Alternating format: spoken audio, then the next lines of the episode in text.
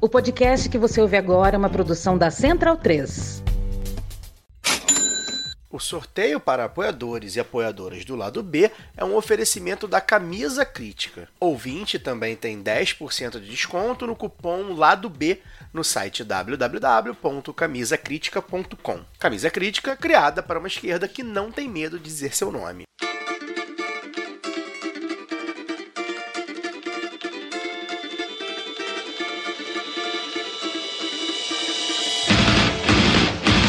Olá, ouvintes da Central 3. Sejam bem-vindos. Eu sou Fernanda Castro e esse é o seu Lado B Notícias, o podcast de notícias do Lado B do Rio, com temas que precisam de uma atenção maior de forma mais objetiva. Para ouvir o formato tradicional de debates e entrevistas, continuem ligados no nosso programa de sexta.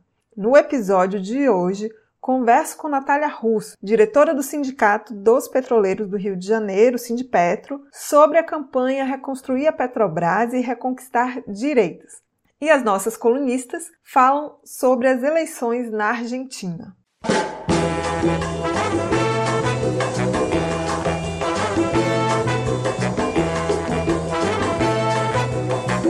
Bem-vinda, Natália. Que bom ter você mais uma vez aqui no nosso programa.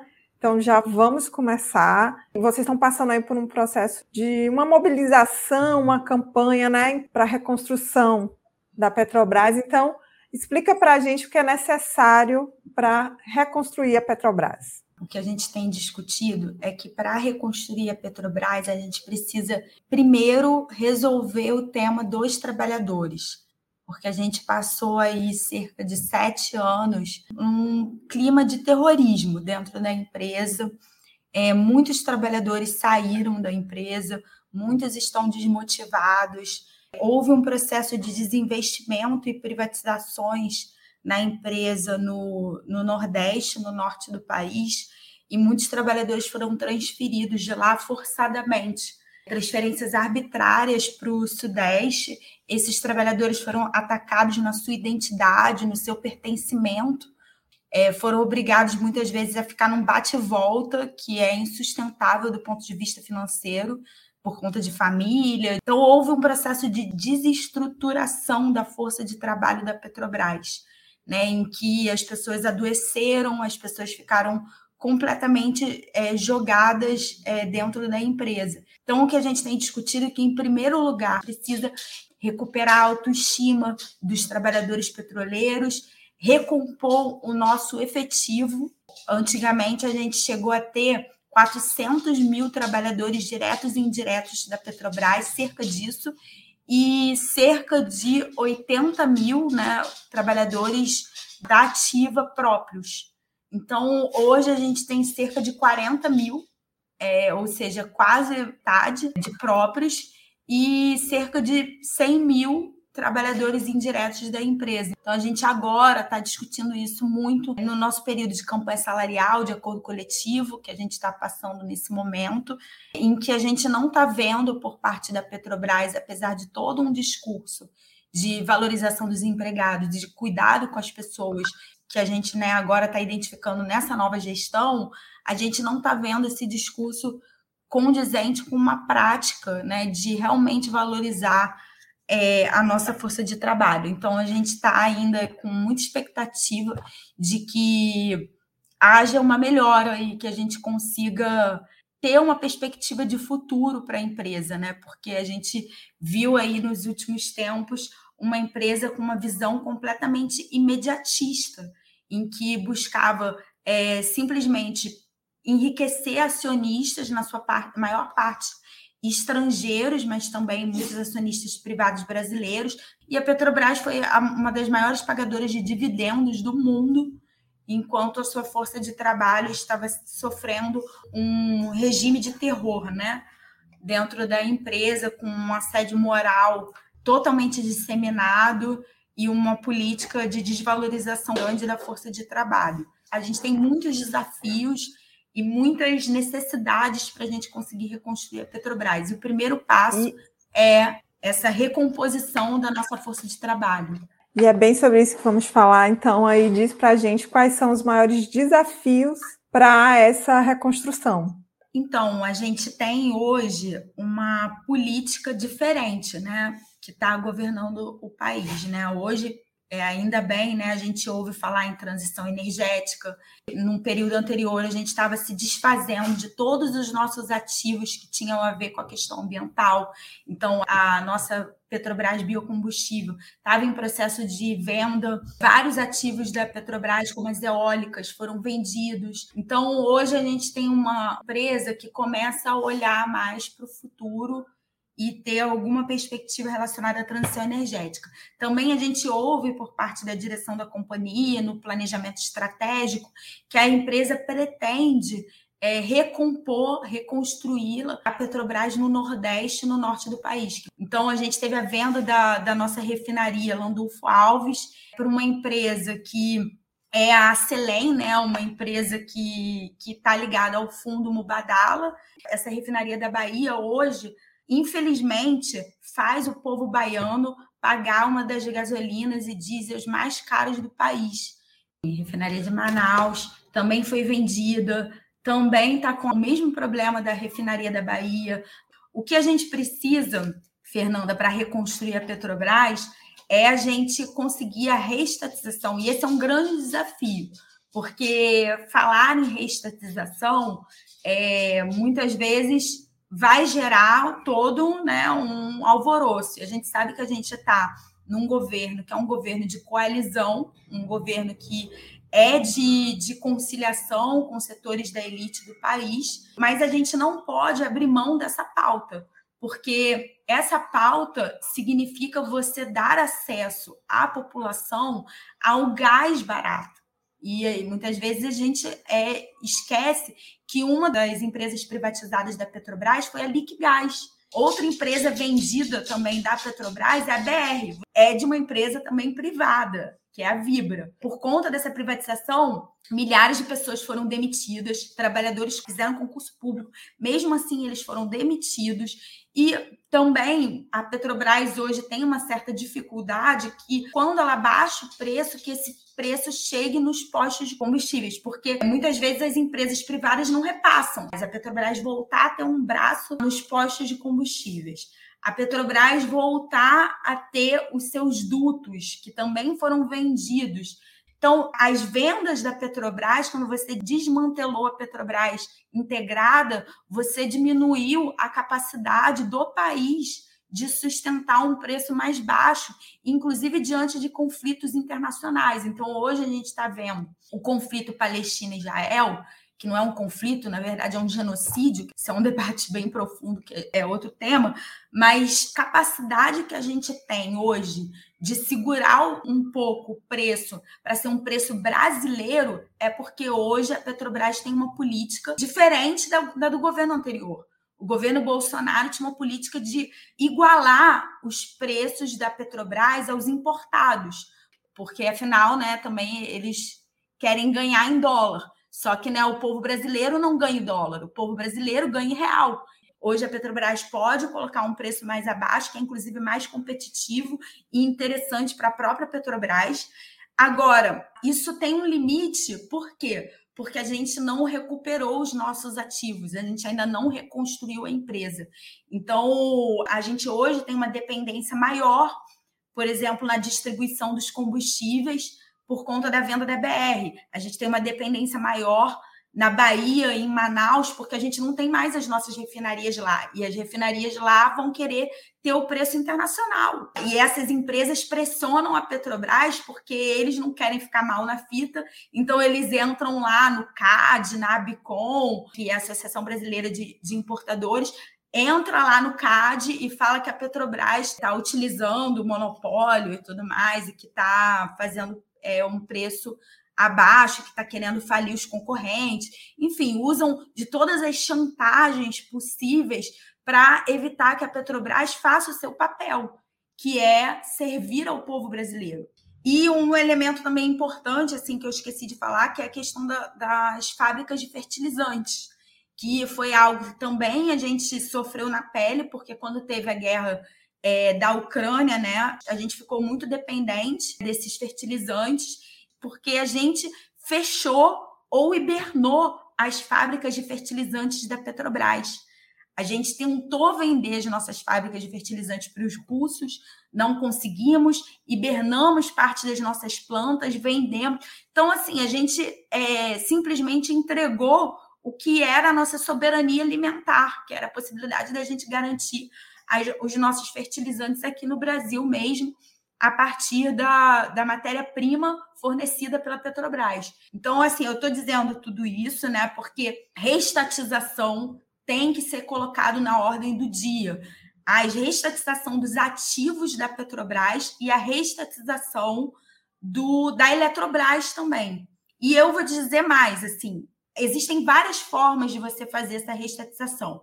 Você pode fazer a recompra, né? Mas assim, para mim a forma ideal e que se investigar direitinho dá para fazer é você ir na fonte, em quem comprou, como comprou, a forma é, lesiva ao patrimônio público que foi vendido e não anistiar nenhum dos vendedores que fizeram negociatas com o patrimônio público, vendendo de forma lesiva o patrimônio público. O caso da Relan é emblemático, porque tudo leva a crer né, que há envolvimento da família Bolsonaro com joias né, e com a venda da Relan. É, na minha visão, se tivesse um processo em que a gente fizesse uma investigação séria, a gente poderia, inclusive, condenar por improbidade administrativa os responsáveis pela lesão ao patrimônio público que foram essas vendas.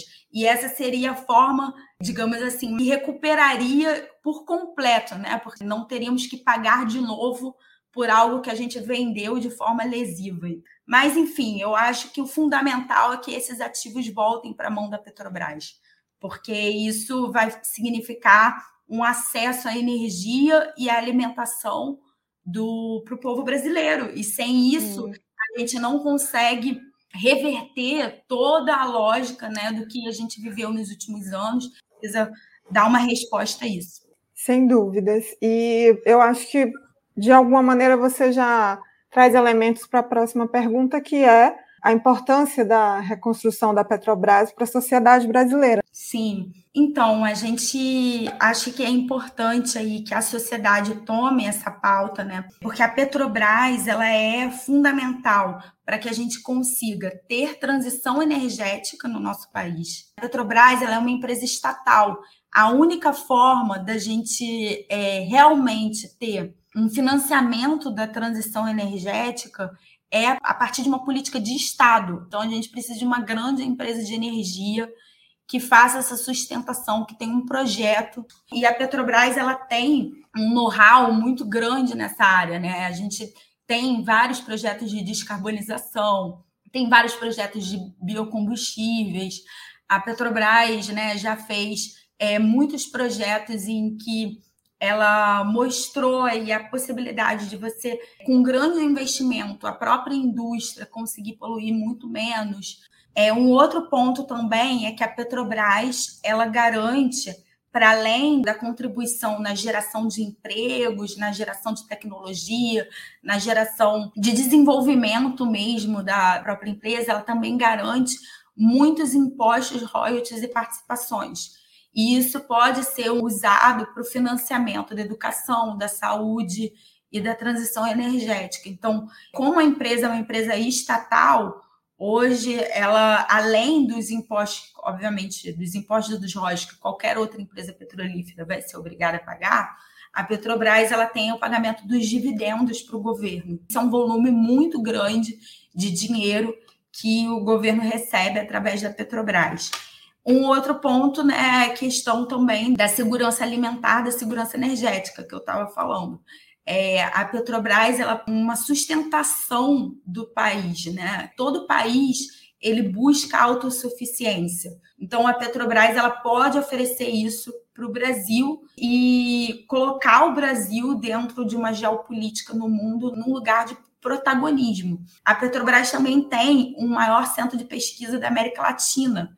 Então, a Petrobras ela pode contribuir com pesquisa, e hoje, infelizmente, esse, esse centro de pesquisa está sucateado, está desmontado, mas ele pode ser é, melhor utilizado pela empresa. Por último, até falando um pouco sobre um evento que vai ter essa semana, né, que é o lançamento de uma frente parlamentar em defesa dos empregos aí na indústria do óleo, gás e naval. A Petrobras ela pode contribuir com a geração de empregos no Brasil. Uma política soberana, a gente pode contribuir fazendo os navios, as plataformas, tudo no Brasil. Hoje, o que está acontecendo? A gente está construindo os navios na Coreia, na China, com o argumento de que seria mais barato lá. A gente simplesmente abre mão de estar tá construindo aqui. Então, a Petrobras ela tem que cumprir esse papel social, é, e para isso é, depende de, um, de pressão popular também. Então, essa é a importância também da sociedade saber disso, o parlamento, as comunidades, todo mundo saber disso, porque se, se não tiver pressão, o que vai prevalecer vai ser a vontade dos acionistas, que não são os acionistas majoritários da Petrobras. Os acionistas majoritários da Petrobras é o povo brasileiro, que o governo tem pelo menos a maioria das ações votantes, não tem a maioria das ações de capital. Parte da reconstrução é a gente diminuir o poder dessas ações de capital. Então, precisamos utilizar isso e a sociedade precisa cobrar que a Petrobras construa no país, porque essa é a diferença em você de você gerar empregos em outro lugar e a gente e gerar empregos no Brasil, como foi antigamente, que a gente chegou a ter com o PERJ, que tinha 30 mil trabalhadores lá, os estaleiros navais, o Brasas, né, e outros diversos estaleiros em, estavam de vento em polpa e a gente chegou a ter quase pleno emprego. Esse é o poder da Petrobras, no caso, se ela realmente investir no país e essas são as metas né, que a gente está colocando aí nesse processo de reconstrução da Petrobras, que não está fácil, gente, não está fácil. Então, se não tiver a nossa participação enquanto sociedade, a nossa pressão popular, realmente a gente não vai conseguir avançar nesses pontos que eu coloquei aqui, que são fundamentais para a gente avançar. Natália, obrigada mais uma vez por você estar aqui. Até mais. Valeu, Fernanda. Seguimos para a coluna da semana.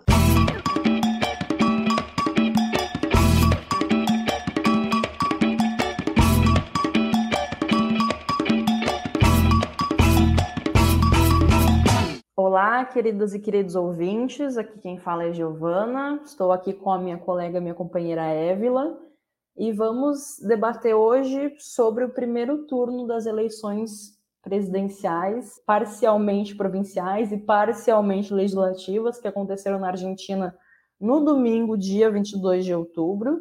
Eleições essas aí que trouxeram uma reviravolta grande em relação ao cenário que era esperado e em relação às primárias também, porque a gente tem um cenário em que o candidato do peronismo, o Massa, que é o tal ministro da Economia da Argentina, saiu na frente, acumulou aí um milhão e meio de votos a mais do que as primárias. O Milley, que era o franco favorito, inclusive com muita gente temendo que ele pudesse levar já no primeiro turno, deu aí uma desinflada grande, ficou em segundo lugar, vai para o segundo turno com o Massa, mas fez muito menos votos que esperado. E a terceira força foi o Juntos por el Câmbio, né, que até então era a segunda força política na Argentina e deu uma diminuída grande. A Patrícia Bullrich não conseguiu juntar os votos do Lareta, com quem concorreu nas primárias internas, e perderam também muitos assentos, né, tanto na Câmara quanto no Senado. Então tem um cenário em que momentaneamente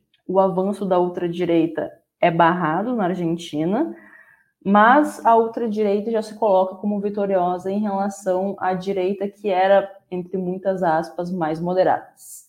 Évila, o que tu tens para comentar sobre essas eleições? Como diria o Everaldo Marques, né? Temos um jogo. Cara, apesar da atuação não ser boa, né? Porque se ele consegue 30% do eleitorado, não tem tanto a, a se comemorar, mas é surpreendentemente bom porque a gente acreditava que o Milley, essa eleição já era dele, né? Então, quando os primeiros é, resultados de boca de urna foram saindo, eu já fui me surpreendendo, porque o Massa já vinha à frente com essa porcentagem, e o mais interessante é onde ele foi ganhando, né? Porque nas primárias a gente vê o mapinha da Argentina, e aí, lógico, aqui não tem muito como demonstrar, mas depois, se os ouvintes quiserem buscar, você pode procurar e vai estar muito roxinho é, durante as primárias, porque é, é a cor do Milley, onde ele ganhou nas primárias, e várias dessas. Ai, não é, não é estados na Argentina. É, agora esqueci qual é o termo que se usa para a Argentina. Enfim, nessas partes da Argentina, nesses outros locais, o azulzinho volta a mudar. Então, é, ele ganha na, em Buenos Aires, né, o Massa, e isso é, é muito importante, porque uma coisa que eu vi muitos comentaristas argentinos falando, falando sobre isso, provavelmente o Milei ter chegado no seu teto, porque das primárias para agora para a eleição do primeiro turno, ele não conseguiu nem perder nem ganhar voto. Então parece que ele tem um núcleo duro, né? É muita gente que vota nele, mas ao mesmo tempo ele não conseguiu ganhar voto. E agora fica para ver para onde vão os votos da Buriti, né? vamos ver.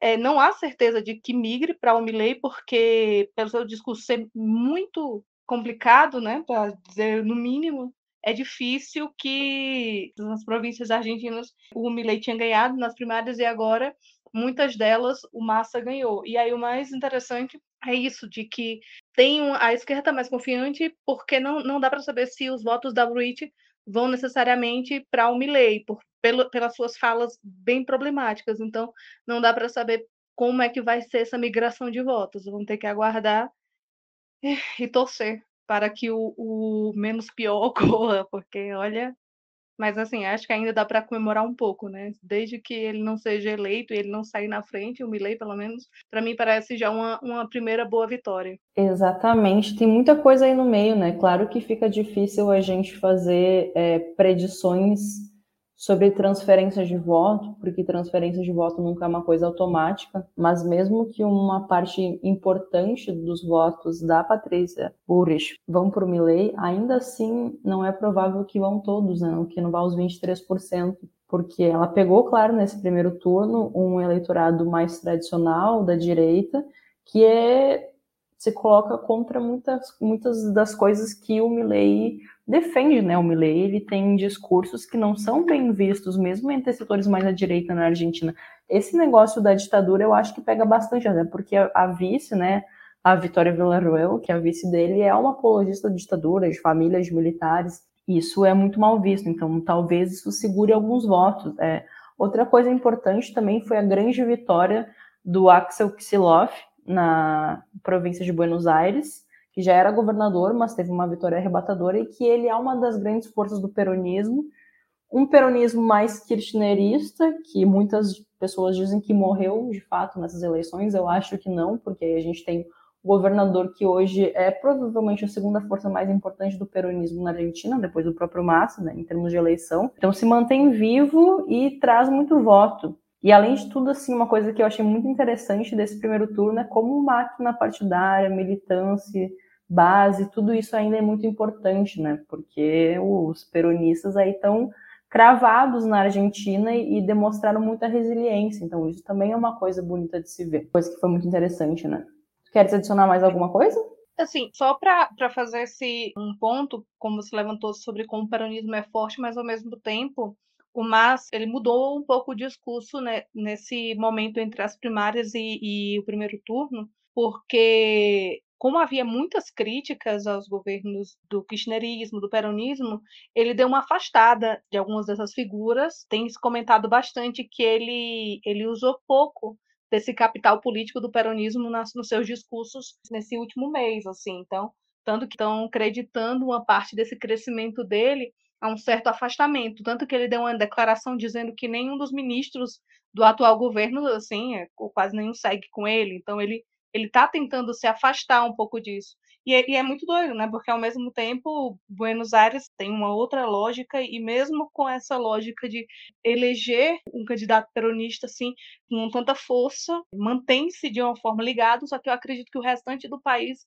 mais conservador ele consegue abraçar. Então, é uma tática interessante para ele que quer vencer as eleições, né? O Massa é muito liso, né? Ele tem uma habilidade política que é uma coisa impressionante. Ele nunca foi um cara que foi extremamente ligado a manter uma imagem mais kirchnerista, mais peronista de raiz, assim, né? Ele sempre foi muito liso. Ele ia aí por, por onde o, o vento levava e ele soube sempre fazer esse jogo muito bem. E mais do que nunca nessas eleições ele tá sabendo se utilizar da máquina, né? Eu acho que meu ponto era muito mais sentido da máquina, que é pragmática também, as pessoas estão completamente desesperadas com a possível eleição do Milley, mas também saber fazer um, um discurso de união nacional, né? Ele diz que vai acabar com a grieta. Enfim, nosso tempo está acabando. Évila, tuas considerações finais, se tu quiseres. Não, é só vamos ficar na torcida, né, para que o melhor, ou o melhor ou menos pior ocorra na Argentina, porque ninguém merece um outro Bolsonaro. Lembrar que Dudu Bolsonaro passou uma vergonha, né? Sim.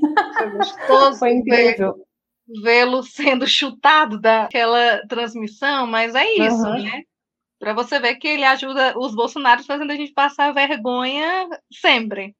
Então Exatamente. é isso, para os nossos irmãos serem um pouquinho mais inteligentes do que nós brasileiros somos. É verdade. Bom, obrigada, Évila. Obrigada, queridas e queridos ouvintes. E seguimos aí torcendo para que o menos pior aconteça nesse nosso continente querido chamado América Latina. E que tal aprender inglês, espanhol, francês de maneira leve, dinâmica, com afeto e senso crítico? Conheça a WeCreate, o curso de idiomas parceiro do lado B. Acesse www.wecreateidiomas.com. Siga também nossos parceiros nas redes sociais. As trilhas desse programa foram o drama da Humana Manada, da banda El Efecto, Eu Tá Vendo no Copo, de Noriel Vilela, o rap do surfista, do grupo Geração, Salvador e Apache da banda Ifá Afrobeat. Fique ligado no nosso programa de sexta e até semana que vem.